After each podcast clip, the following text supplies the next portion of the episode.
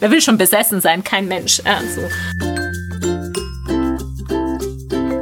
Ich lese was, was du auch liest. Der Buchpodcast.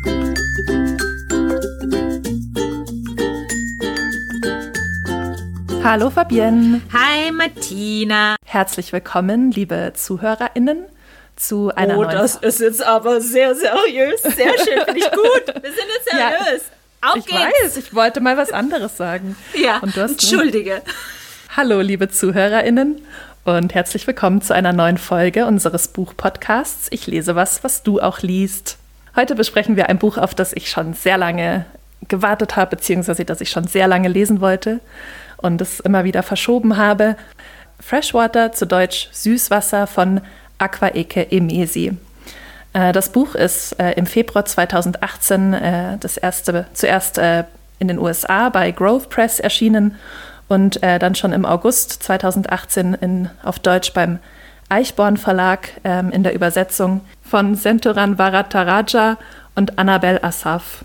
In dem Buch geht es unter anderem um äh, mentale Gesundheit, um Persönlichkeitsstörungen, um Vergewaltigung und um selbstverletzendes Verhalten. Das heißt, ähm, wenn euch diese Themen Schwierigkeiten bereiten, vielleicht nicht anhören. Äh, ja, also ganz kurz sage ich was zu Aquaeke Emesi. Emesi wurde 1987 in Nigeria geboren und benutzt für sich folgende Labels: äh, schwarz, trans, nicht binär und nigerianisch. Habe ich in einem Interview gelesen, das habe ich jetzt nicht so rausgesucht. Emesi wurde außerdem äh, katholisch erzogen, das sage ich äh, jetzt mal so dazu, weil ich finde, dass das für den Roman nicht ganz unerheblich ist. Emesi ist halb Tamil und halb Ibu, also ähm, Emesis Mutter stammt aus äh, Malaysia ursprünglich und der Vater aus Nigeria. Ich sage sonst, glaube ich, zur äh, Biografie gar nicht so viel mehr, weil das äh, in diesem Roman, der ein ähm, autobiografischer Roman ist, eigentlich ganz gut äh, dann wiedergespiegelt wird. Noch einige sozusagen Ehrungen, die das Buch bisher schon äh, bekommen hat, äh, hat einige Preise zwar nicht glaube gar nicht so viele gewonnen, aber war für sehr viele Preise nominiert. Unter anderem für ähm, den Penn Hemingway Award und für den Women's Prize for Fiction. Also Freshwater war das Erstlingswerk und ähm, Emesi hat auch schon zwei weitere Romane ähm, publiziert. Und zwar Pet 2019, den ich auch vor kurzem gelesen habe. Ah. Äh, das ist ein äh, Young Adult äh, Science-Fiction-Roman. Und jetzt 2020 den Roman The Death of Vivek Oji. Ich glaube, 2021 kommt auch schon das nächste Buch raus. Ich habe glaube ich, gesehen heute auf Twitter, dass es eine, ein Gedichtband ist, wenn mich nicht alles täuscht. Das nächste äh, Buch. Ja, es kommt ein, äh, es ist, glaube ich, ein Gedichtband unter Vertrag, aber ich glaube, das äh, Buch, was jetzt schon 2021 rauskommt, ist eine, es sind nochmal Memoiren. Ah, okay. Ich glaube, zwei sind sozusagen schon in den Startlöchern. Ah, okay. Abgefahren. So, let's hear it. Ich bin ja sehr gespannt, wie du dieses Buch zusammenfasst. Ja, ich freue mich auch super, dass diese Aufgabe mir äh, zuteil wird. Ich glaube, ich lese jetzt mal kurz was vor, gleich zu Anfang. Einfach um mal was anderes zu Einfach machen, so. Einfach so. Und zwar ähm, geht das so. I don't even have the mouth to tell you the story. I'm so tired most of the time. Besides, whatever they will say will be the truest version of it, since they are the truest version of me. It's a strange thing to say, I know, considering that they made me mad. But I'm not entirely opposed to madness, not when it comes with this kind of clarity. The world in my head has been far more real than the outside. Maybe that's the exact definition of madness, come to think of it. It's all a secret i have had to keep, but no longer, not since you're reading this and it should all make sense. I didn't want to be alone, so I chose them. In many ways, you see, I'm not even real. Ähm, in diesem Zitat, das ich gerade vorgelesen habe, spricht Ada, die äh, die Protagonistin dieses, äh, wie ich schon gesagt habe, autobiografisch oder semi-autobiografischen Romans ist. Ada ist ein Okbanjay Kind sozusagen. Also sie wird schon als Ogbanje geboren. Und unter Ogbanje versteht man in der Ibu-Religion in Nigeria einen Geist, der in einen menschlichen Körper hineingeboren wird. Und ähm, Emesi selber hat äh, das auch beschrieben als a kind of malevolent trickster, also eine, eine bös, ein böswilliger Geist, der es zum Ziel hat, die menschliche Mutter zu quälen und den Menschen sozusagen zum Sterben zu bringen und dann in einem anderen Kind wiedergeboren zu werden. So habe ich das verstanden. Das müssen wir aber auf jeden mhm. Fall später noch besprechen. Und in diesem äh, Roman ergreifen auch als erstes die sogenannten Brüderschwestern das Wort äh, die in der Wir-Form zu uns Lesern sprechen. Und diese Brüderschwester sind sozusagen diese Geister, die in diesem Mädchen leben und äh, sie erzählen dann in, im Laufe des Romans abwechselnd ähm, zunächst eben als dieses kollektives We und dann später aber herauskristallisiert als äh, individuelle Geister die Geschichte. Und wir haben zwei Geister, die dann nochmal äh, Eigennamen haben. Und zwar ist es einmal Asugara, äh, die ein weiblicher Geist ist und später Saint Vincent, der ein männlicher oder maskuliner Geist ist. Diese Stimmen wechseln sich eben über den Roman hinweg ab und wir haben aber auch sozusagen Ada selbst, die manchmal aus ihrer Ich-Perspektive äh, einzelne Kapitel erzählt aber eigentlich sehr wenig. Ne? Also in Relation zu dem anderen spricht Ada oder hat mhm. Ada am wenigsten Textteil. Ja, vor allem spricht Ada am Anfang nicht und am Ende mehr. Mm. Was auch interessant ist, dass ähm, obwohl man eben diese ähm, getrennten Kapitel hat, hat man vor allem in den, in den Kapiteln, die von Ada erzählt werden, trotzdem nochmal sozusagen in ihrem Kopf Gespräche der Brother Sisters, also dieser Geister untereinander. Hm. Also die sich in ihrem Hirn, so habe ich mir das vorgestellt, quasi auch miteinander unterhalten. Ich versuche das jetzt einfach so zu, so zu erzählen, ohne dass ich gleich so viel deute, weil äh, mhm. Ich glaube, darum geht es in diesem Buch und ich mhm. möchte einfach mal nur kurz grob sagen, was passiert. So, das ist der, das äh, Setup sozusagen, wie das Ganze erzählt wird. Und der äh, Witz noch an diesen Okbanje-Geistern ist, dass sie die Kinder einer Python-Göttin namens Allah sind die quasi, und so erzählt dass das erste Kapitel, schon vor der Geburt eigentlich angelegt sind, diese, diese Ada zu bewohnen. Also schon als äh, die Ada noch ein, ein Fötus im Bauch von ihrer Mutter ist, ähm, sprechen diese Geister schon in der Wir-Perspektive, dass sie jetzt eben sozusagen richtig darauf warten, diese, dieses Kind zu besiedeln. Genau, und dann ähm, erfahren wir eben sozusagen eine Coming-of-Age-Story, klassischer Bildungsroman eigentlich von dieser, diesem Mädchen und später dieser jungen Person namens Ada, die eben als Mädchen in Nigeria geboren wird. Ähm, ihre Eltern sind wie die von Emesi auch. Äh, der Vater ist äh, Nigerianer und die Mutter ist ähm, Tamilin aus Malaysia. Die Mutter verlässt dann aber, als sie noch Kind ist, die Familie, um ähm, im Ausland zu arbeiten und kommt auch nie wieder zurück, was ähm, schon ein großer Schmerz äh, für die kleine Ada ist. Und sie hat noch zwei Geschwister,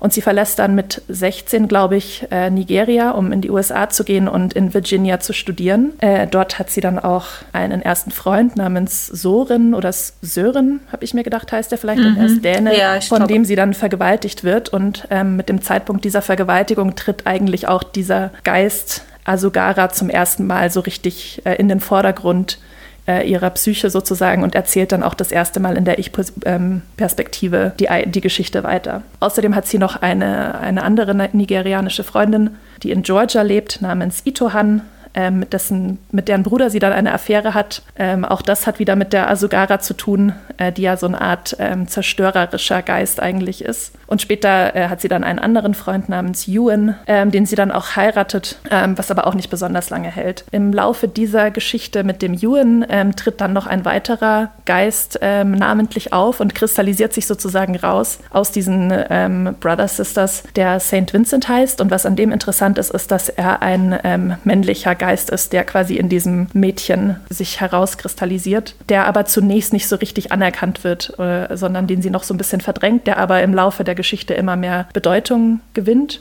und der dann sozusagen schon die äh, Verhandlungen von Männlichkeit und Weiblichkeit, die in der Person Ada angelegt ist oder die sich abzeichnende Nicht-Binarität ähm, ankündigt. Dann kommt es auch zu einem Selbstmordversuch von Ada, den sie überlebt und so gegen Ende entschließt sie sich dann sozusagen ihre Brust noch zu verklein sich äh, verkleinern zu lassen, um eben dieser Nicht-Binarität ähm, auch körperlich besser zu entsprechen. Ja, das war jetzt mal so grob die Events des, äh, des Lebens der Ada. Fabienne, habe ich noch was Wichtiges vergessen? Hast, es war, es ist eine Challenge, ich sag's ehrlich. Aber echt, ja, ja schon. Vor allem nicht mhm. immer gleich, ähm, was halt schwierig war, jetzt auch irgendwie ähm, in der Beschreibung, weil es eben so kompliziert ist, hätte ich jetzt sozusagen gerne Vokabular angewendet, um euch und dir das besser zu erklären, so wie es ich zumindest mhm. verstanden habe. Aber das wäre schon wieder eine Deutung gewesen, mhm. was ja das Buch gerade versucht aufzubrechen. Also ähm, ich hätte, vielleicht fangen wir einfach damit an, ich hätte gerne sozusagen versucht, ähm, Vokabular von psychischer Krankheit, das ich halt so kenne. Ich bin ja. jetzt keine, ich bin jetzt mhm. keine Psychologin, aber aber ähm, das hätte ich gerne jetzt hier drauf angewendet und gesagt, hey, ganz klar, Ada ähm, leidet unter einer gespaltener Persönlichkeit oder multiplen Persönlichkeitssyndrom. Immer wenn sie ein Trauma in ihrem Leben erlebt, spaltet sich eine weitere Persönlichkeit von ihrem Ich ab und ähm, das Buch handelt von dieser Verhandlung mit, miteinander. Aber genau mhm. das versucht ja eben das Buch äh, so ein bisschen aufzubrechen, indem es eben diese Geschichte von den Geistern erzählt. Ja, und das ist aber, also wie du sagst, das Buch selbst ruft es ja auch auf. Also es gibt an mhm. unterschiedlichen Stellen immer wieder ähm, diese Diagnose, die im Raum steht. Ähm, es gibt dann so, ähm, ich glaube, das erste Mal ist es Ada selbst, die versucht so zu recherchieren.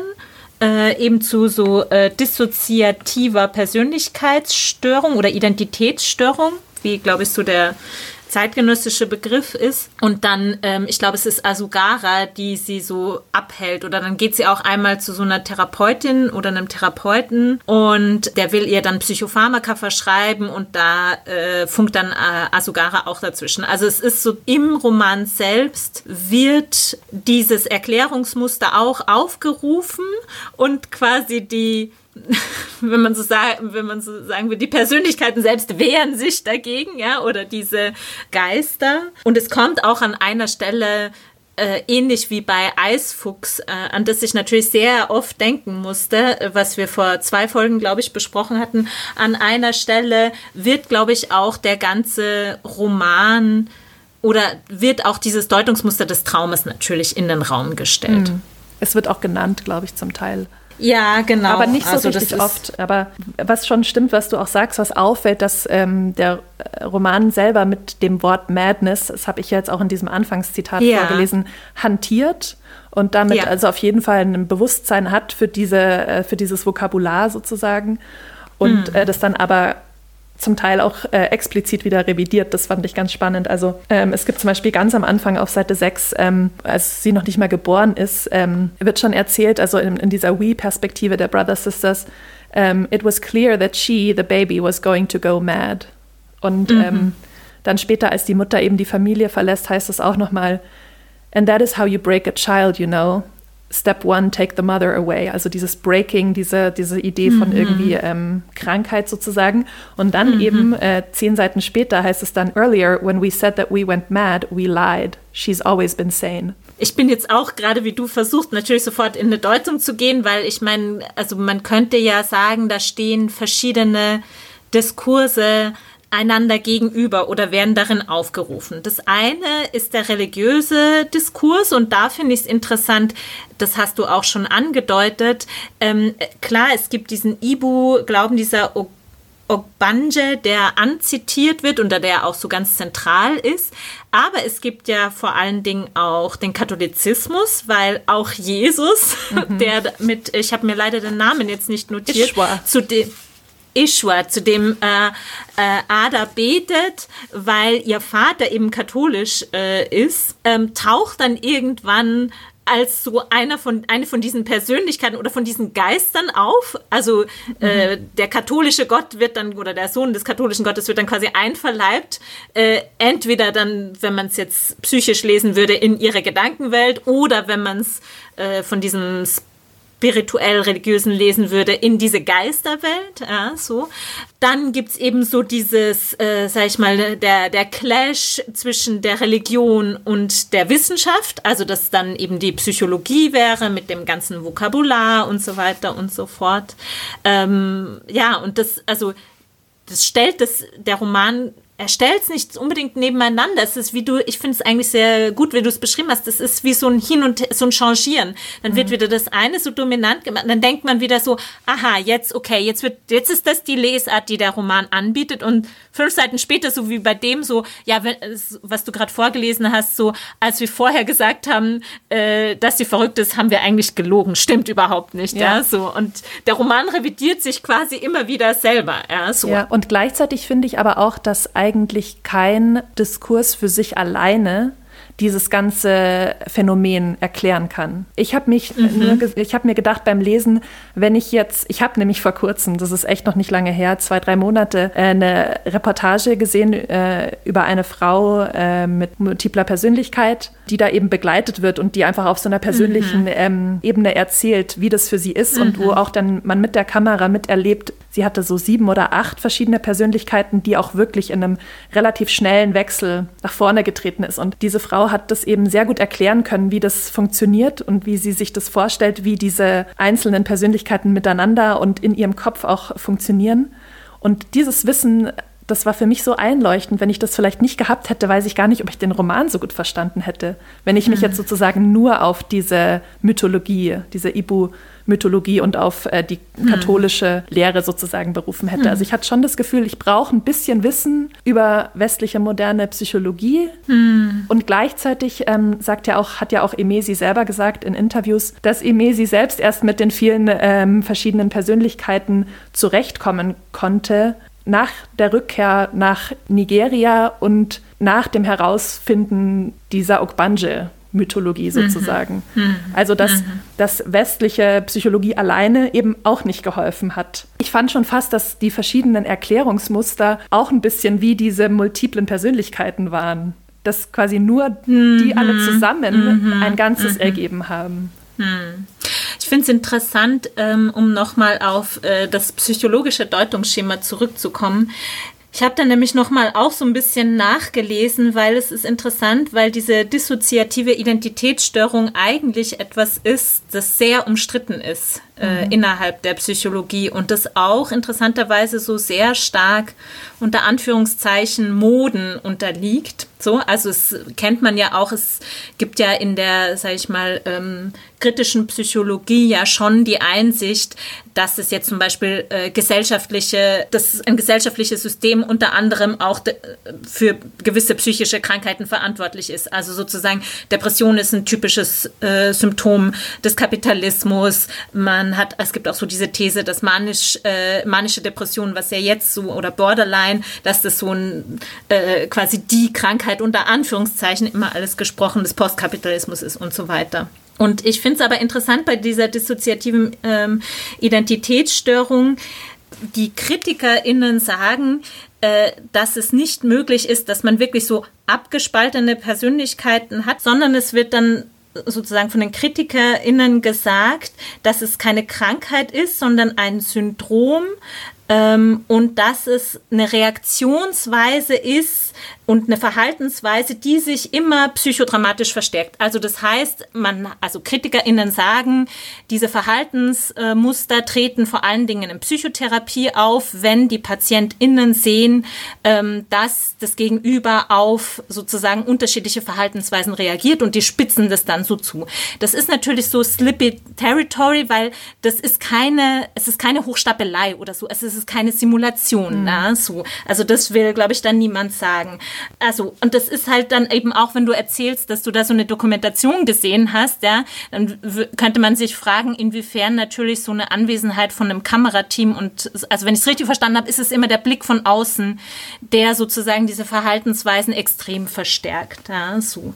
Ähm, und ich fand es auch interessant, ähm, dass es schon auch in der ähm, im 18. Äh, im Ende des 19. Jahrhunderts, dass es in so einem ganz engen Zusammenhang eben mit Trauma steht und damit natürlich mit sexualisierter Gewalt. Mhm. Also so der erste, der das eigentlich so wirklich äh, erforscht hat und der so eine berühmte Patientin auch hatte, die eben diese unterschiedlichen Persönlichkeiten hatte, war Janou, dieser berühmte auch Hysterieforscher und E.T. Janet, so heißt er. Und das finde ich irgendwie also äh, interessant. Es gibt ja auch im Feminismus Feminismus ähm, kritische Studien, die sagen, ähm, also was Freud auch so diese Studien zur Hysterie, dass das eigentlich wie so ein riesiges MeToo ist, weil sozusagen eine Patientin nach der anderen, die bei Freud aufschlägt, erzählt eigentlich ähm, sexuellen Missbrauch und sexuelle Übergriffe im ganz nahen familiären Umfeld und dass das sozusagen der große Skandal war, ähm, den Freud sozusagen entdeckt hat, weswegen er dann nicht auch nicht mehr weitergemacht hat mit der Hysterie, weil er eben verstanden hat, das ist endemisch. Also es ist eigentlich sind diese Frauen nicht krank, die sind halt alle traumatisiert, weil sie in mhm. einem äh, Umfeld leben, wo sie halt eben dieser sexualisierten Gewalt ausgesetzt sind. Und letzter Punkt und dann halte ich die Klappe, finde ich auch fand ich auch noch mal interessant, dass natürlich wo wer hat's entdeckt die Literatur, also weil interessanterweise gibt es in der Literatur ist dieses Motiv in der Literatur des 19. Jahrhunderts, also Jekyll und Hyde comes to mind, aber auch Erzählungen von E.T.A. Hoffmann, Fräulein von Scuderie, wo eben genau, also es ist sozusagen wie so, so ein kultureller Kristallisationspunkt. Da in dieser dissoziativen Persönlichkeitsstörung, da manifestiert sich, wird, könnte man ja so, wenn man es ganz groß fassen würde, so ein vielleicht auch Malaise der Moderne oder wie auch immer. Und das fand ich, ich komme jetzt auch noch mal drauf, weil du gesagt hast, keines dieser Erklärungsmuster kann es letztendlich deuten. Und erstmal würden würde so jemand wie ich, die ich halt so westlich sozialisiert bin und bla bla bla, würde voll denken, ja, ganz klar, die westliche Psychologie hat die Antwort dafür. Aber es ist eben interessant, dass auch die westliche Psychologie hierfür keine Antwort hat, da oder dass es eben ja, it's complicated, sagen wir mal ja, so. Ja. Aber es ist trotzdem interessant, dass wir damit anfangen müssen und das so der erste Zugang ist, ne? Also dass wir jetzt eigentlich darüber als erstes sprechen, was eigentlich das Buch aufzubrechen versucht. Aber wir, wir, können nicht anders, weil das ist für mich, also für mich war es ja. auch so eben, auf Basis ja. meines schon vorhandenen Wissens konnte ich, da konnte ich das eben so einordnen. Und was mhm. ich nur noch mhm. kurz erzählen möchte, was diese ähm, Person in dieser Dokumentation ähm, super gut machen konnte, die konnte sehr gut erklären, wie sich das für sie anfühlt. Also, dass sie zum Beispiel eine Persönlichkeit gerade ist, und sie hat das immer gesprochen, äh, sie hat das immer formuliert, sie tritt nach vorne. Also sie hat das sehr ähm, mhm. räumlich gesehen, quasi ja. als ähm, mhm. und das fand ich war in diesem Buch eben auch angelegt mit diesem Marble Room oder The Marble. Ja. Das mhm. ist ja, also The Marble, ich weiß nicht, wie hieß das in der deutschen Übersetzung? Es ist äh, ehrlich Mar gesagt der Marmorraum in der, der deutschen ja. Übersetzung. Also in der englischen heißt es manchmal in the Marble oder in the Marble Room und ah, ähm, das mhm. ist wie so eine Art Zimmer oder ich habe mir das wie so eine Lounge vorgestellt, wo diese einzelnen ähm, Persönlichkeiten quasi so abhängen und auch miteinander mhm. sprechen. Und selbst wenn Ada quasi gerade eine dieser Persönlichkeiten ist, sind die anderen im Hintergrund anwesend und funken manchmal rein und sprechen mhm. ihr dazwischen oder kommentieren, was sie tut. Und diese Person in der Dokumentation hat das eben auch genauso erklärt. Sie meinte, sie stellt sich eigentlich vor wie eine WG und einer mhm. ist immer vorne, ist wie so der Klassensprecher der mhm. WG. Und das kann mhm. durch irgendwelche Umwelteinflüsse, manchmal wechselt es quasi schneller, wer nach vorne geht und manchmal dauert es länger. Und sie meinte, was sie halt durch ihre Therapie schon, was für sie eine Errungenschaft war, das zu schaffen, dass ähm, wenn eine Person sozusagen vorne ist, wenn diese Persönlichkeit gerade gelebt wird, hören die anderen zu, aber halten die Klappe. Und mit hm. diesem bildlichen, mit dieser WG sozusagen, da konnte ich total arbeiten in diesem Buch. Hm. Und das andere, was diese Psychologin in dieser Dokumentation ähm, auch erklärt hat, war, dass ähm, also so, ich glaube, dissoziative, ich, wir sind jetzt keine Spezialisten, aber dissoziative Störung und wirklich multiple Persönlichkeit ist auch nochmal ein Unterschied, glaube ich. Ja. Mhm. Also es ist, ist verwandt, aber wirklich, dass man halt wirklich mhm. verschiedene, viele verschiedene Persönlichkeiten hat. Und das fand ich spannend, weil das war in diesem Buch nicht so richtig drin. Also die Psychologin meinte, das ist eigentlich eine krasse Errungenschaft, dass das Ich das schafft, diese verschiedenen per Persönlichkeiten voneinander zu trennen, wird zwar als quasi Krankheit kategorisiert, aber wenn man sich mal überlegt, warum das passiert, dann ist es ja, dass sozusagen so ein schlimmes Trauma passiert, dass mm. das Ich das schafft, dieses Trauma abzuspalten und zu sagen, das ist nicht mir passiert, sondern das ist dieser anderen Person passiert. Das war mm. ich gar nicht. Und, mm. das ist, und das ist ja eigentlich ein sozusagen Überlebenserfolg. Weil wenn das Ich das nicht schaffen würde, das, das abzuspalten, dann würde es sterben. Also im Prinzip wäre das destruktiv. Und ähm, da meinte sie, das ist eigentlich super, dass das ich das kann. Natürlich hm. ist das in unserer hm. Gesellschaft dann nicht wirklich überlebensfähig, aber eigentlich ist das so ein, sozusagen ein krasser Skill von hm. unserem hm. Ich. Ähm, das ist ja eigentlich auch so ein bisschen, worauf dann dieses Buch hinausläuft, so dieses, dieser Einklang einfach der verschiedenen Geister, oder? Ja, ich meine, ähm, ich finde es interessant, weil so wie du es jetzt beschrieben hast, ist ja da schon auch die so eine, sehe ich auch schon so eine Theatermetaphorik drin. Ja, also jemand tritt nach vorne mhm. und die anderen hören zu oder sprechen rein. Also es hat ja auch wieder so dieses äh, Dramatis Persone, ja, so sind da ja fast schon so angelegt. Und ich muss aber sagen, um jetzt mal so ähm, vielleicht auch so eher auf was so literarisches oder vielleicht auch ästhetisches zu sprechen zu kommen. Also ich finde, also dieses Bild, dieses Marble Room, das hat mich irgendwie nicht so ganz überzeugt, beziehungsweise ich bin, ich hatte so das Gefühl, ja, also erstens mal war das ja schon dann auch irgendwie so mit dem Verstand, das hat es ja dann auch so dieses Cleane, ja, so das ist der Verstand, mhm. da ist, der ist schon irgendwie noch so klar abgegrenzt und da treten dann so, laufen dann so unterschiedliche Figuren rum. Und weil ich mich schon auch so ein bisschen erinnert fühlte an, also zum Beispiel bei der Matrix kommt dann, ich weiß es nicht mehr so ganz genau, aber kommt dann halt irgendwann am Schluss, äh, sind sie dann halt in der Matrix im Zentrum und das ist dann halt auch so ein schwarz-weißer Raum, wo dann halt so ein Typ drin sitzt, der aussieht wie Freud. Also ich finde so als Bild für irgendwie den Verstand oder ja, für, ja, eigentlich vor allen Dingen für den Verstand fand ich das irgendwie jetzt, hat mich das jetzt nicht so, sage ich mal, vom Hocker gerissen. Und ich fand, also für mich war das eigentlich diese zunehmende Konkretisierung im Laufe des Buches, dass dann eben auch so die einzelnen Geister äh, in diesem Raum dann auftreten und miteinander reden. Ich fand das fast so ein bisschen schade. Dann hat sich ja auch das Buch sehr viel mehr so sage ich mal, wie so ein Roman gelesen, weil wirklich so dieser erste Teil oder das fand ich so für mich so das Beeindruckende, wie man das, also die Frage oder so, was ja das Besondere ist, ist, wie erzählt man eine, wie erzählt man so eine Situation, also das wirklich ernst zu nehmen, ja, so und dieses We sprechen zu lassen und ähm, wenig zu erklären, sehr viel sozusagen in so einem, diese ersten Kapitel sind ja auch so zwischen deklamatorisch, da wird ja auch relativ wenig erzählt also so an, sage ich mal, Plot. Ja. Und das fand ich dann so, dieses sehr äh, krasse, da auch so reingeworfen zu werden in diese Welt. Das ging dann für mich so im Laufe der Erzählung so ein bisschen zurück und ich hatte so den, oder im Laufe des Romans, für, ja, so sage ich jetzt mal, äh, ich mache mhm. jetzt vielleicht mal hier mal einen Punkt. Ja, so, ähm, Do it. Ähm, ja, ich fand, ähm, ich weiß, was du meinst, dass das sich dann sozusagen, was am Anfang so ein Strudel ist, ähm, differenziert sich dann so auf. Und ich habe das aber so gelesen, dass das der Erkenntnisprozess, mhm. wenn man jetzt so will, der Ada ist. Ja. Weil ja eben am Anfang, vor allem bevor die, der erste Geist, also bevor Asugara ähm, geboren wird durch diese Vergewaltigung, da sind es ja auch wirklich die Brothers, Sisters und die sind ja auch wirklich nicht differenzierbar. Ähm, mhm. Das ist ja eben dieses We. Und dann tritt eben dieser erste Geist auf, ähm, und da ist es ja auch noch sehr strudelartig. Und also ich hatte das Gefühl sozusagen der Person, ey, da geht's im Laufe des Romans immer besser. Und das hat auch damit zu tun, dass sie es eben schafft, für sich selbst das zu verstehen, was in ihr passiert. Und das auch mhm. für sich selbst quasi, ob das jetzt die Wahrheit ist oder nicht, aber für sich selbst so konzeptionalisiert. Und so ja. habe ich auch mhm. eben diesen Marble Room gelesen, weil ich, mhm. ich traue mich fast zu wetten, dass das was ist, was äh, sozusagen Emesi in der Psychotherapie quasi gelernt hat. Mhm. Und dass die eben sagen so, du musst dir vorstellen, da ist ein Zimmer und da sind die alle. Mhm. Weil das mhm. eben für mich so Aber, eine krasse Parallele ja. zu dieser Dokumentation ja. hatte. Mhm. Ja.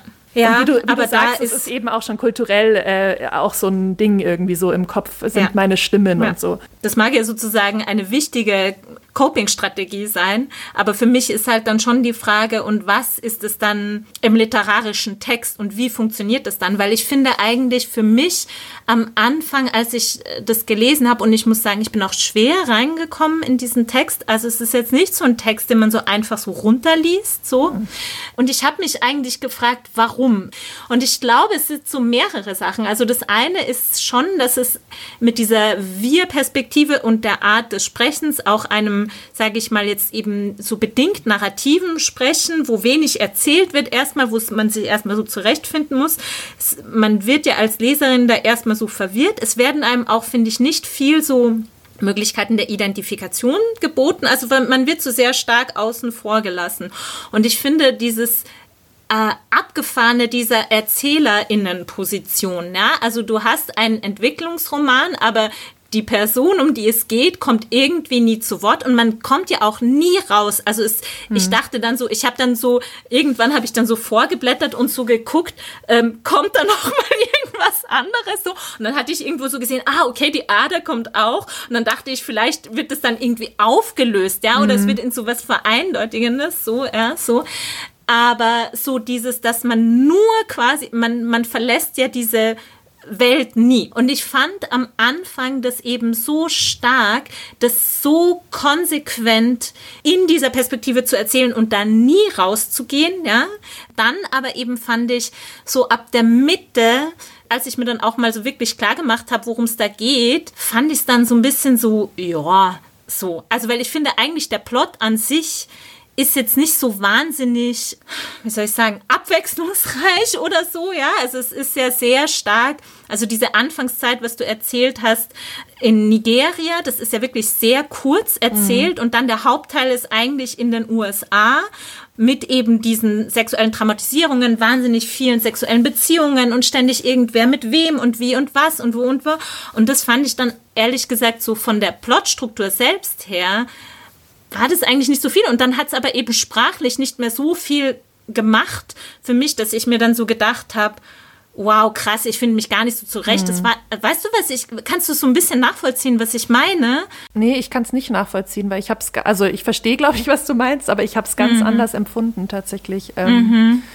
Also mich hat äh, vor allem, vielleicht können wir ja einfach mal über den Asugara-Teil äh, auch reden. Das mhm. fand ich schon so ein bisschen spannend. Also ich meine, klar, das war dann irgendwie so ein bisschen, ja, obwohl es war eigentlich nicht so. Ich wollte nämlich gerade sagen, dass das ja ein bisschen so ist, dass die ähm, Geister sich sehr wie so, also ich habe mich dann zwischendrin mal gefragt, mh, hm, sollte man das vielleicht metaphorisch lesen und quasi die Quintessenz ist ja, jeder von uns hat äh, verschiedene Aspekte seiner Persönlichkeit. Mhm und ähm, so quasi Engelchen und Teufelchen mäßig. Ja. so ist ja dann dieses, dieser Asogara-Spirit mhm. so ein bisschen angelegt. Äh, quasi ja. immer, wenn mhm. irgendwas Schönes ist, dann dann steigt äh, Asugara ein und äh, sagt halt so, ja, und dann hatte ich richtig Lust, das zu zerstören. So, da war ich auch schon mal kurz so ein bisschen so, hm, ja, quasi ist mir das jetzt zu, zu flach so. Aber dann fand ich es eben schon cool, dass dass auch diese Spirits sich verändert haben. Also weißt du, ich meine, weil das ist ja dann eben nicht so ein hm. Stock-Character geblieben sozusagen, sondern am Ende ähm, versucht ja dann Asugara wirklich, äh, also oder treibt die Ada eigentlich in den äh, Selbstmordversuch und danach ist aber mhm. quasi so ein bisschen Ruhe. Und da ist ja so, okay, ich habe mhm. hab quasi verloren und das fand ich dann irgendwie schon, mich hat es die ganze Zeit tatsächlich interessiert. Also. Mhm. Ich muss sagen, ich fand dann schon eben auch so, genau, gerade Asugara auch in dieser, ja, die zügellose weibliche Sexualität, der dann irgendwie auch so einen Typen nach dem anderen abschleppt und so. Und vielleicht auch ein bisschen St. Vincent, also wenn der da eingeführt wird, dann finde ich, es war schon so ein bisschen absehbar, wohin das, äh, wo das hingehen würde. Und genau, ich fand die, also ich meine, andererseits, man könnte ja auch argumentieren, das sind ja Archetypen. Ja, ja, ja genau. Also ich finde, genau wie du sagst, so äh, sozusagen dann That's it. Also was, was will man denn noch? Es sind halt Archetypen. Ja, so. ja, ich weiß auch nicht. Irgendwie, also ich sag mal so, ich am Anfang war ich so von dieser, dieser Erzählsituation geflasht und der Sprache und mich da überhaupt zurechtzufinden und erstmal so alles kennenzulernen. Und als das dann, sage ich mal, dieser ganze, dieses Feuerwerk so ein bisschen abgeraucht ist und ich gesehen habe, worum es da sozusagen jetzt eigentlich gehen soll, fand ich das so ein bisschen, ich frage mich dann so, soll es jetzt darum gehen, dass weibliche Sexualität immer irgendwie äh, damit verbunden ist, latent erniedrigt zu werden oder eben sowas Masochistisches hat oder sowas irgendwie Negatives oder so. Dieses, was Asugara macht, ist ja schon oft so, dass sie etwas tut, was Ada dann, wenn sie dann quasi wieder so mehr in den Vordergrund tritt, wofür sie sich dann schlecht fühlt oder eben Sachen kaputt macht oder Dinge tut, die Ada nie tun würde und so weiter und so fort. Und in der sozusagen Logik, in der das dann ist, ist es ja, dass es da so etwas gibt, so quasi, wenn Frauen Sex haben, dann sind es latent so Sachen, für die man sich dann irgendwie erniedrigt oder nicht gut fühlt oder was auch immer. Also, also Gara fühlt sich immer gut. Ja? Mhm. Und das ist ja nicht so das Ding, aber es ist ja schon so, wie du es ja auch beschrieben hast. Es geht dann oft, sehr oft darum, dass sie jetzt Dinge tut, die, ja, so, also auch so ein bisschen vielleicht wie diese Jekyll and Hyde Sache, ja, so bei Nacht tut man irgendwie Sachen, die man tagsüber bei so Dings so ein bisschen. Weißt du, was aber ich meine? Da, ja, aber da liest du das jetzt doch metaphorisch oder als Trope sozusagen und nicht als ähm, gelebte Realität. Also ich, äh, ich ja. glaube, ich glaube, ja. dass das Buch das überhaupt nicht, oder zumindest habe ich das so verstanden, dass das überhaupt keine, keinen Allgemeinheitsanspruch hat, gar keine Aussagen über Frauen oder Männer oder Menschen machen möchte, sondern dass das halt eine höchst subjektive Geschichte ist. Und ich habe das mhm. nur aus dieser gelebten mm. Realität und aus dieser mm. Verzweiflung mit ähm, äh, quasi von Verkörperung in diesem spezifischen mm. Körper ähm, gelesen und habe das einfach da irgendwie mitgefühlt aus dieser Perspektive der, der Ada oder dieser Person heraus sozusagen. Also für mhm. mich war da kein allgemeingültiger Anspruch von wegen Frauen und Sexualität. Also für mich war das quasi, sie wurde ähm, vergewaltigt und hat daraufhin quasi alles, was lustvoll ist und was irgendwie ähm, so einen, ja, so einen lustvollen Todestrieb sozusagen von sich abgespaltet in diesen Asugara-Geist. Und was ja schlecht ist, weil um quasi halt normale Sexualität zu haben, müssten diese zwei Seiten ja irgendwie miteinander kooperieren. Und dann haben wir so mhm. diese, also asexuelle Ada sozusagen auf der einen Seite und diese verkrampft, quasi gewaltvoll und sexuell aufgeladene Asugara auf der anderen. Mhm. Und es war für mich irgendwie kein, das, das hat für mich nichts bedeutet über irgendwie Weiblichkeit oder so. Also vielleicht, was, was ich schon noch gerne thematisiert hätte, was ich schon irgendwie spannend fand, war diese mit dem St. Vincent. Ich, ich fand jetzt auch, das war nicht der spannendste Geist so, mhm. aber der kommt. Ähm, der nicht war der so spannendste bisschen, Geist, den man kennenlernen kann. ja, der war halt so ein bisschen auch so ein ähm, uninteressanter Typ so. Ja. Mm. Also oder beziehungsweise der, der, der verblasst halt so ein bisschen, aber was halt wahrscheinlich ja, auch damit mm. zu tun hat, dass er so ein bisschen in den Hintergrund gedrängt wird. Also das fand ich schon irgendwie relativ spannend, sozusagen dieses dass sie relativ früh erkennt, quasi, dass äh, sie nicht binär ist oder dass sie auch diese männliche Seite in sich hat und dann ähm, das sozusagen personalisiert wird und dann äh, gesagt wird so, ähm, äh, St. Vincent became a secret buried in the marble. Also dass der dann so wie so ein ähm, im Keller gehaltener äh, quasi wie bei den, wie hießen die in Österreich? Nicht Christels. Oh nein, Fritzels. Wie bei den Fritzels, so habe ich mir den St. Vincent vorgestellt. So, der darf halt einfach nie raus, weil keiner darf Please wissen, dass es not. dich gibt. Ja. Nein, stopp. ähm, bei den Österreichern, ich glaube, es hakt. Also das fand ich irgendwie, ähm, da bin ich mir nicht so sicher. Also ich fand es irgendwie interessant, aber ich bin mir auch, also ich habe mir halt gedacht, wenn man eigentlich davon weg möchte, ähm, ähm, Transidentitäten oder auch äh, nicht-binäre Personen irgendwie zu, zu pathologisieren, dann mhm. war ich mhm. mir nicht sicher, wie cool das ist, eigentlich so diesen, diese maskuline Seite mit als so eine abgespaltene Persönlichkeitsvariante äh, zu betrachten. Mhm. Also vielleicht, ich, also ich finde es auch interessant, dass man irgendwie bei diesem Buch ja doch sehr, also stärker als ich es jetzt auf den ersten Blick oder beim ersten Lesen gedacht hätte, auf äh, Emesi zu sprechen kommt, weil ich hatte mhm. in einem Interview oder in einem Essay gelesen, äh, wo es eben auch darum geht, äh, sich selbst als trans äh, zu begreifen und wo es auch genau wieder um diese Frage geht von also wo Emesi das selbst thematisiert hat, dass sie einerseits so dieses Vokabular hatte äh, der westlichen ähm, Pathologisierung, muss man sagen, ja, also Gender Dysphoria ist ja so der, die Diagnose, die man dann kriegt, um äh, natürlich, wenn man gewisse wenn man sich entweder hormonell behandeln lassen will oder auch chirurgische Eingriffe oder whatever, so, dann muss man halt sozusagen diese Diagnose in Kauf nehmen, es sei denn, man finanziert sich das alles komplett selbst.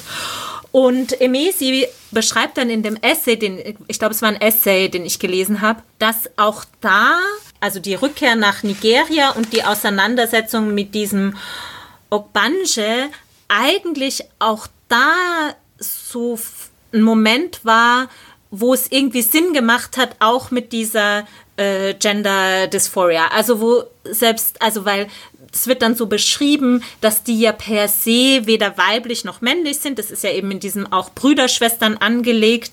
Und ich kann mir vorstellen, dass das im Englischen auch noch mal viel besser funktioniert, weil ja da auch sowas wie Artikel und Adjektive gar nicht ähm, geschlechtlich markiert sind. So, dass das irgendwie auch noch mal so ein Aspekt war, wo beschrieben wurde. Ähm, ich muss jetzt mal kurz überlegen, ob ich es herkriege, aber dass es wie so nochmal den Aspekt ähm, von Emesi selbst, der bis dahin irgendwie nicht so klar war und der auch von der westlichen Psychologie nicht irgendwie erklärt werden könnte, konnte oder das dass die Person halt damit noch mal viel mehr anfangen konnte, ja, und dass man ja immer so erstmal dazu tendiert, so spirituelle oder religiöse Sachen so abzutun, ja, und nicht als Erklärungsmuster oder als so Sinnangebot oder Deutungsmuster für ein Selbst äh, in Anbetracht zu ziehen. Also zumindest so wie viele von uns, sage ich mal jetzt in der westlichen Welt, aber wahrscheinlich auch in so einem Mittelklasse nigerianischen Haushalt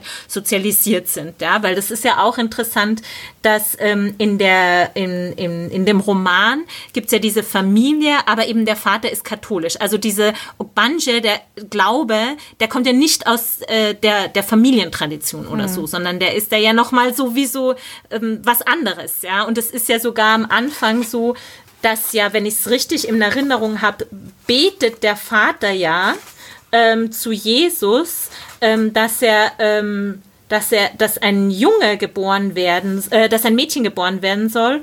Und dann ist sozusagen die Antwort dieser Ogbanje so quasi, wir wischen dir eins aus, wir kommen jetzt sozusagen, ja, so. Ähm, also das wird ja auch so ähm, geframed als eigentlich wie so ein Konflikt zwischen diese, der Religion natürlich des Kolonialismus und dieser traditionellen äh, Igbo-Religion oder diesem, ähm, dieser Kultur. Ja. Ähm, jetzt habe ich lange geredet und ich habe, glaube ich, Anfangspunkt schon wieder vergessen.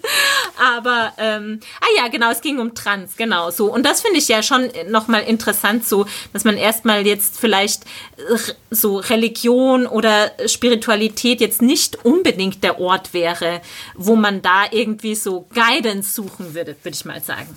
Und Emesi aber das schon sagt, dass es bei, dass das durchaus möglich ist, ja. So. Was ich halt schon finde, ich meine, die gerade die westliche oder ja, die westliche Kultur funktioniert ja halt über Binärpaare oder halt gegen viel über entweder oder.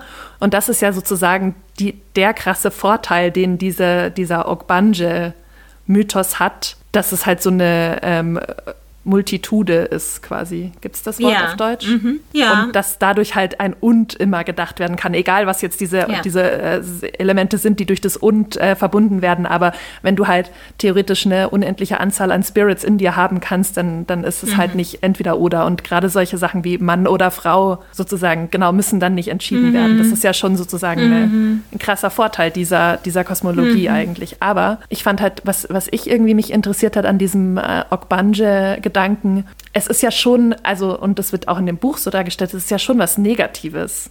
Ne? Es mhm. ist jetzt ja mhm. keiner so, juhu, unser Kind ist Okbanje, es kann alles sein, was es will, sondern es ist ja schon so, oh, also es geht ja schon in die Richtung mhm. von besessen quasi und, ja, ähm, und zum Tode verurteilt. Und genau, ja. und bla bla bla.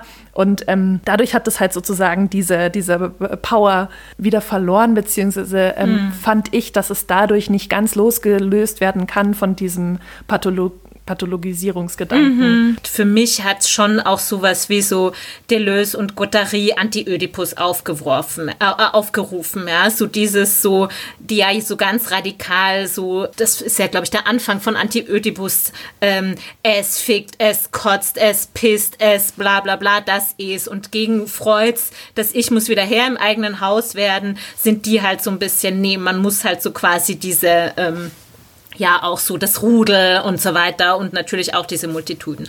Und das ist natürlich philosophisch, äh, hört sich das erstmal total gut an, aber ich habe mir halt immer gedacht, ja, das ist ja alles schön und gut, dass äh, quasi jetzt soll das Es her im eigenen Haus werden, aber leben kann halt so niemand. Es kann ja niemand ernsthaft sagen, so, juhu, ich bin besessen, so, oder juhu, ich habe jetzt diese dissoziative Persönlichkeitsstörung, äh, ähm, äh, ja, so. Aber was ich halt schon finde, also literarisch, ist es natürlich super interessant. Und literarisch, finde ich, ist es ja genau das, also das ist sozusagen... Mh, mm, das, was ich ja auch so beschrieben habe, was das ja auch so von dieser Erzählsituation her so wahnsinnig spannend macht. Wie erzählt man sowas eigentlich? Ja, ja. ja? also wenn man es eben nicht aus dieser Außenperspektive erzählt, so von wegen, ach ja, und hier habe ich Person XY getroffen und die war dann ganz klar, äh, die hat sich dann so und so verhalten und dann wusste ich, die hat diese und jene, äh, dieses und jenes Problem, ja, so, sondern diese Radikalität, das in der absoluten Innenperspektive die ganze Zeit zu lassen, mhm. ja, das finde ich halt schon wahnsinnig toll und das ist natürlich literarisch auch äh, finde ich so wahnsinnig ähm, gut. Und das meinte ich halt auch so mit, die Literatur als erfunden, so im Sinne von, ich glaube, das ist schon länger so ein Fast, oder es, es kann, ist mir auch so total einleuchtend, dass es so faszinierend ist, sich in dieses, in etwas rein zu versuchen zu versetzen, was ja auf eine Art auch nicht denkbar ist und was sich ja auch so was wie einer rationalen Sprache irgendwo entzieht. Und das fand ich irgendwie schon so ähm, als literarischer Versuch oder als literarische Anordnung super spannend, aber natürlich in Real Life Shit, weißt du ja. so, oder weißt du so eben so dieses mit auch so, wer will schon besessen sein, kein Mensch. Ja, so. ja. Aber ich finde, da gab es ja auch Momente in dem Buch selbst, wo, ähm, wo genau das thematisiert wird, weil eben die Ada sozusagen erzählt, dass sie versucht hat zu berichten, ähm, ihren mhm. Freunden oder so, wie es ihr geht und halt so sagt, ja, so, ja, ich habe halt so diese zwei Seiten in mir und dann ähm, Antworten, die entweder so beschwichtigen, indem sie sagen, ja, also jeder von uns hat verschiedene Facetten an seiner Persönlichkeit. genau. Und sie so, nee, Leute, shit is, shit is real, so bei mir geht's ab, ja. Und die so, nee, du, das hat jeder mal, dass man halt irgendwie ja, denkt, ja, jetzt würde genau. ich am liebsten um den hauen. Ja, genau, so ein bisschen. Und die anderen, und ich glaube, dann gibt es noch so ein zweites, einen zweiten Versuch, wo die halt so sagen, wow, äh, so quasi, Leute, das ist richtig fucked up, so. Und das will ja, sie auch nicht ja. hören. Also so genau dieses ja. Dilemma, was du eben sagst, so, ähm, mhm. ja, du, ja, du kannst so leben, aber halt nicht gut. Genau, ähm, nochmal zu dem Literarischen wollte ich nämlich was sagen. Und ich habe das nämlich auch gedacht, weil ich mir so dachte, boah, für so eine Art von Geschichte ist halt die Literatur gemacht. Also das ist ähnlich mit dem, was du gerade schon gesagt mhm. hast, weil als jetzt jemand, der sozusagen andere äh, Arten von Kunst oder von Erzählung auch schätzt, wie jetzt äh, Film oder irgendwie Theater oder so, wo ich mir denke, das kriegst mm. du mhm. einfach nicht anders hin, nee. als in einer mm radikalen Ich-Perspektive sozusagen.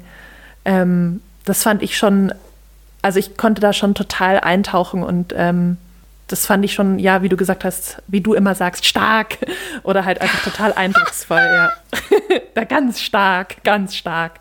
Nee, aber ähm, Nee, ich war da schon so ein bisschen so, boah, dafür ist Literatur da. Und selbst, also obwohl du jetzt auch schon so ähm, andere Beispiele in die Richtung ähm, genannt hast, so radikal habe ich es dann doch noch nicht so oft gelesen tatsächlich. Ja. Also vielleicht halt in, in der Mischung unterschiedlicher Personen, also so im Ulysses yeah. oder so. Also ich musste, ich musste yeah. an so quasi so, so Stream of Consciousness, moderne, ja. äh, moderne Literatur Absolut. denken. Aber ich meine, da quasi, genau, da passiert uns ähnliches in dieser so, sozusagen schnell wechselnden internen Fokalisierung, aber zwischen Personen. Und dass das ja. jetzt eben zwischen mhm. den Geistern, die innerhalb von einer Person sind, das war ja. schon nochmal so ein, das Ganze einfach nochmal potenziert, was das irgendwie ja. crazy gemacht hat, ja. Aber was ich jetzt dann noch fragen wollte, ähm, weil du jetzt gesagt hast, äh, dass, dass du das irgendwie genossen hast oder gut fandest, dass man eben so radikal in dieser, dass man nichts erklärt bekommt und dass man so radikal in dieser Innenperspektive ist. Ähm, wie, wie ist dir das letzte Kapitel dann so ähm, aufge ist dir das aufgestoßen? Weil da dachte ich mir wieder, oh, da wird sich die Fabienne beschweren. Vorvorletzte, auf jeden Fall das letzte Mal, wenn quasi die Brother Sisters als We sprechen und vielleicht kann ich da noch mal so ein bisschen was vorlesen. Ähm, das ist das äh, Kapitel 20 und ähm, das steigt nämlich so ein, dass, dass die Brother Sisters äh, sagen, allow us to allow us a moment to explain a few things. When you break something. Und da hast du dir schon so gedacht, oh, oh, die Fabienne Genau, da dachte ich mir, oh, jetzt sagt die wieder, Entschuldigung, das habe ich schon kapiert, dass es da verschiedene Geister gibt. Das braucht mir keiner mehr erklären. Nicht in Kapitel 20, nein. Naja, auf jeden Fall sagen die Brother Sisters folgendes. Allow us a moment to explain a few things. When you break something, you must study the pattern of the shattering before you can piece it back together. So it was with the Ada. She was a question wrapped up in breath. How do you survive when they place a god inside your body? We said before that it was like showing a sun into a bag of skin, so it should be no surprise that her skin would split or, split or her mind would break. Consider her burned open. It was an unusual incarnation to be a child of Allah as well as an Okbanje, to be mothered by the God who owns life yet pulled toward death. Und dann geht es halt so weiter und ähm, es wird quasi nochmal rekapituliert, was passiert ist. Auf der nächsten Seite ähm, wird dann eben, und da fand ich, kam schon wieder so ein psychologisches oder psychoanalytisches Vokabular zum Tragen, in dem halt dann jetzt explizit benannt wird, so we sectioned off the image, bla bla bla, we sectioned, sozusagen, wir haben abgespalten, wir haben abgespalten. Mhm. Ähm, und dann wird halt, werden nochmal die verschiedenen äh, Traumata aufgezählt, die passiert sind. Ähm, und dann wird nochmal erklärt, sectioning the Ada gave her isolated pockets of memory, each containing a different version of her. There were versions to whom bad things had happened, and therefore there were also versions of her to whom these things had not happened. Und das ist ja genau das Prinzip, ähm, ja. wie ich eben vorher gesagt habe, was äh, zu, von so multipler Persönlichkeit. Ähm, aber was ich schon irgendwie cool fand, das hast du vorher auch schon kurz äh, angeteasert mit dem, dass der, dass Jesus quasi dann so als vierter Geist so mit auftritt und dann auch mal wieder so seinen Senf dazu gibt und halt quasi sagt ja. so, ja, in der christlichen Soziallehre ist es aber folgendermaßen und dann sozusagen wird das auch sich so angehört und dann sagen ja manchmal mm. die anderen Geister so, hm, ja, aber nee, Mm. so äh, halt die Klappe Jesus und er so, okay, ja. dann halt nicht. Also schon auch, das fand ich dann irgendwie ganz cool gemacht, weil das dann eben dadurch doch offen bleibt, ähm, sozusagen inwiefern das äh, irgendwie eine problematische Spaltung ist oder halt dann schon auch dieses, was wir ja auch kennen. So dann funkt halt so die Stimme von, sei es mm. Jesus oder sei es halt irgendwie so an, äh, von einem Lehrer, den man mal hatte, oder von Mama dazwischen, mm. die immer sagt, so, du yeah. sollst aber jeden, du, Tag, du, du. jeden Tag frische Socken anziehen, so. Ähm, dass das eben so ein bisschen offen ist, wer da so äh, im Marble Room sozusagen das Wort mm. ergreifen darf. Also zwei Sachen. Ich finde auch, was mich eigentlich in diesem Kapitel dann auch irritiert hat bis gestört, ist, dass da ja auch auf einmal sowas eine ganz andere äh, Geschichte noch mal eingeführt wird, nämlich dass sie von ihrem älteren Bruder irgendwie auch misshandelt wurde. Es ist nicht ja, ganz klar wie, ja. was ja vorher nie vorkommt. Das fand ich dann so ein bisschen so, da dachte ich dann nämlich auch, weil natürlich so diese dissoziative Persönlichkeitsstörung geht eigentlich von einem Trauma in der frühen Kindheit aus. So. Und das fehlt ja da signifikanterweise, ja. Und dann wird das hier irgendwie noch so nachgeliefert. Also das fand ich so ein bisschen so, hm. Aber ich finde, apropos Jesus, das Interessante was ja, wenn man jetzt nochmal so eine kulturwissenschaftliche Lesart daran anlegen würde, religiös betrachtet ist ja das äh, Phänomen der Inkarnation ein interessantes. Und das ist ja hm. auch interessant, dass Jesus hier auftaucht, weil das ist ja ähm, im Vergleich zu den anderen monotheistischen Religionen wie dem Judentum oder auch dem Islam, ist ja Jesus eine eigentümliche Figur, weil sie ist eigentlich eine Unmöglichkeit. Also, dass sich im Monotheismus, ja, also dass sich das Göttliche im Fleisch ähm, inkarniert und manifestiert, ist eigentlich wie schon so eine, eine halbe Sünde. Da war es irgendwie schon so alles äh, so halb vorbei. Ja? Und deswegen taucht halt, und das finde ich sozusagen von einem auch so postkolonialen Move interessant, dass eigentlich auf einmal das Christentum wie so eine Art, das mit Jesus, das war, das ist eigentlich wie so ein Okbanje, so, ja. Voll. Also da hat sich auch sozusagen etwas Göttliches in was Körperlichem manifestiert. Das ist ja eigentlich genau das Gleiche und ihr glaubt ja auch dran im Katholizismus, ja, so. Und das fand ich so als so postkolonialen Move, sage ich mal, um dieses Christentum und diese vermeintliche Rationalität des Christentums oder was auch immer ähm, nochmal so ein bisschen äh, so einen kleinen Stoß zu versetzen, das habe ich innerlich schon sehr gefeiert. Und auch die ganzen Jesus-Szenen fand ich auch ziemlich ja. lustig, muss Einmal ich sagen. Einmal wird doch ja. auch ähm, Jesus irgendwie so the fucking resurrected bastard oder so genannt. Da musste ich auch mega, habe ich so ein Smiley daneben hingemalt, dass er halt quasi wieder irgendwas dazwischen gelabert hat, the fucking resurrected bastard. Ähm, gar nicht so kontrovers, aber was mir aufgefallen ist, in, wenn, also ich habe ein paar ähm, Artikel über das Buch gelesen oder Rezensionen, was niemand ähm, besprochen hat und was für mich quasi die Pointe des Buchs war, war äh, das äh, sozusagen das Nichtmenschliche, das Nichtmenschsein. Also das wird ja am Ende schon äh, einfach explizit gesagt, dass sie sozusagen nicht Mensch ist und sich damit abfindet oder damit zurechtkommen muss wie es ist, ein nichtmenschliches Wesen in einem, als Nichtmensch, als in einem menschlichen Körper leben zu müssen. Und das finde ich ja eigentlich schon eine krasse, krasse Sache. Und da, daran knüpft, knüpft ja auch an ähm, diese äh, Geschichte mit der, ähm, mit der Transidentität, beziehungsweise ähm, wird dort ja eben nicht mhm. diese, diese schon relativ oft gehörte äh, Trans-Geschichte erzählt, von wegen ich identifiziere mich nicht mit meinem Körper, sondern mit äh, dem Körper des anderen Geschlechts mhm. oder ich möchte mhm. gar kein Geschlecht haben, sondern worum es hier ja geht, ich kann das auch nochmal nachlesen, ist, ähm, dass sie quasi nicht weiblich, einen nicht weiblichen Körper haben möchte, aber auch einen nicht männlichen Körper und vor allem mit Hinblick auf ähm, Reproduktion und auf ähm, Fruchtbarkeit.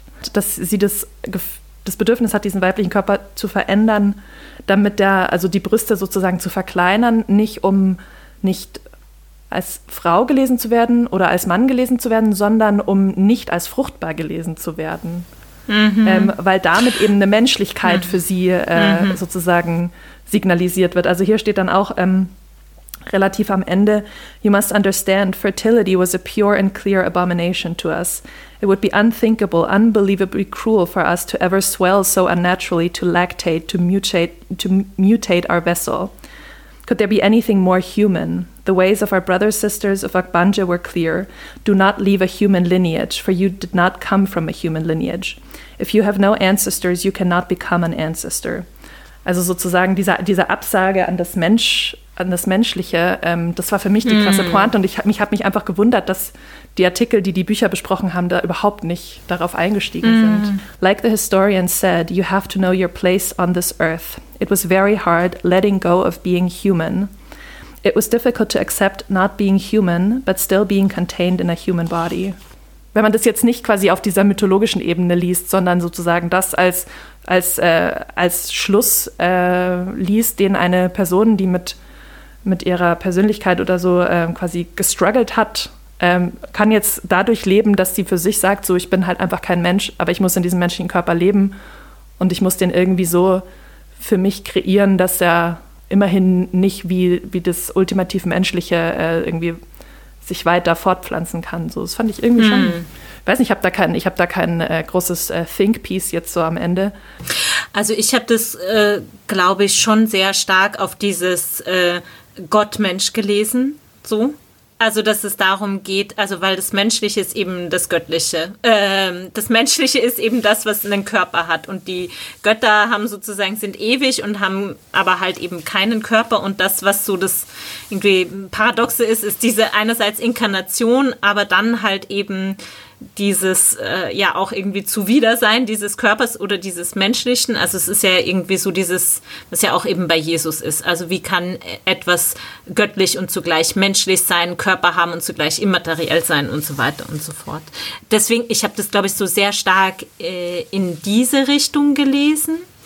Ähm, und ich hatte auch irgendwo gelesen, ich weiß nicht, ob es im Buch selber vorkommt oder ob ich das über diese Ogbanja gelesen habe, weil das ist ja so, wenn ich es richtig verstanden habe, etwas, das eine Familie heimsucht und das sich irgendwie so über Generationen immer wieder so ähm, weitergegeben wird. Und man muss quasi versuchen, das zu unterbinden und eben das zu unterbinden, dass die sich neu fortpflanzt oder neu in so der nächsten, äh, dem nächsten Kind oder was äh, inkarnieren.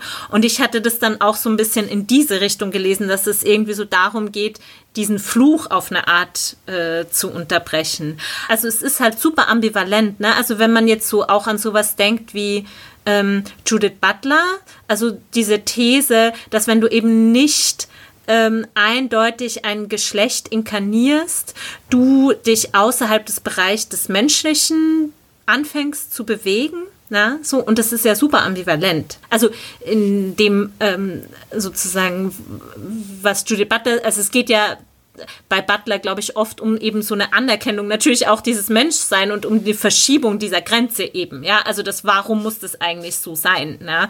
und dass natürlich ähm, Menschsein eben auch heißen kann, dass man nicht eindeutig ein weibliches oder ein männliches Geschl ähm, Gender performiert oder auch so einen eindeutig männlichen oder weiblichen Körper hat. Und das ist ja jetzt wie so eine kann, könnte man so stark lesen, dass es wie so eine Ermächtigungsgeste ist, diese Position ganz stark für sich in Anspruch zu. Also ich bin kein Mensch, sozusagen nicht als, weil mir das von außen zugeschrieben wird oder abgesprochen wird, sondern ich bin es einfach nicht. Ich habe halt immer das, das was nicht Mensch äh, ist, oder wenn ich gedacht habe, wenn ich überlegt habe, was ist das Gegenteil von Mensch, dann war das für mich immer Tier, aber natürlich ist das Gegenteil von Mensch auch Gott. Also Mensch ja. hat eigentlich zwei Gegenteile, Tier und Gott. Und das ist ja das, was, womit hier quasi gespielt wird, dass man auch ja. non-human sein kann, nicht weil man ein Tier ist, sondern weil man göttlich irgendwie ist und dann trotzdem mm. aber irgendwie sozusagen verkörpert ist in diesem ähm, menschlichen Körper und leider also das wird ja auch immer wieder Vessel genannt, ich weiß nicht, wie es im Deutschen ja. ist. Ist ja auch dieser christliche Gedanke so, ich bin nur irgendwie äh, temporär ja. in diesem Ding drin mhm. und ich mhm. muss jetzt halt sozusagen hier mal durch und das ist das einzige Schiff, was ich habe und so. Also ich, ich fand es irgendwie schon am Ende ähm, irgendwie cool, dass es dahin geht und ähm, sozusagen mm. alles, alles auflöst. Also dass es diesen radikalen letzten Schritt auch noch gibt, so ein bisschen. Ähm, ich, ich konnte damit nicht so richtig was machen, aber das, genau das hat mich eben gefreut, dass es irgendwie so für mich dann am Ende so ganz offen geworden ist. Aber ich glaube, wir sind am Ende unserer Diskussion oh, ja. angelangt, oder Fabienne? Oh yes. ähm, und können zu einer Bewertung übergehen. Ja, sollen wir davor noch sagen, was wir in der nächsten Folge lesen? Das darfst du gerne tun. Yes, und zwar werden wir Annette ein Heldinnen-Epos von Anne Weber lesen, das ja den diesjährigen Deutschen Buchpreis gewonnen hat. Yay! Möchtest du anfangen, das zu bewerten? Oder soll es ich Nein. anfangen? Nein! Soll ich anfangen? Ja. Gut, dann sage ich es zuerst, weil dann bin ich auch noch nicht getrübt von deinem, ähm, von deiner Bewertung. Ich von meinem Rotz. Ich gebe dem Buch fünf Punkte. Es war das beste wow. Buch, was ich dieses Jahr gelesen habe. Are you kidding me? Es war mein Lieblingsbuch dieses Jahr. Ich fand es mega okay. gut. Ich habe es auch über, ich hatte okay. auch überhaupt keine Probleme reinzufinden. Ich war sofort so, okay, ich check's, geil.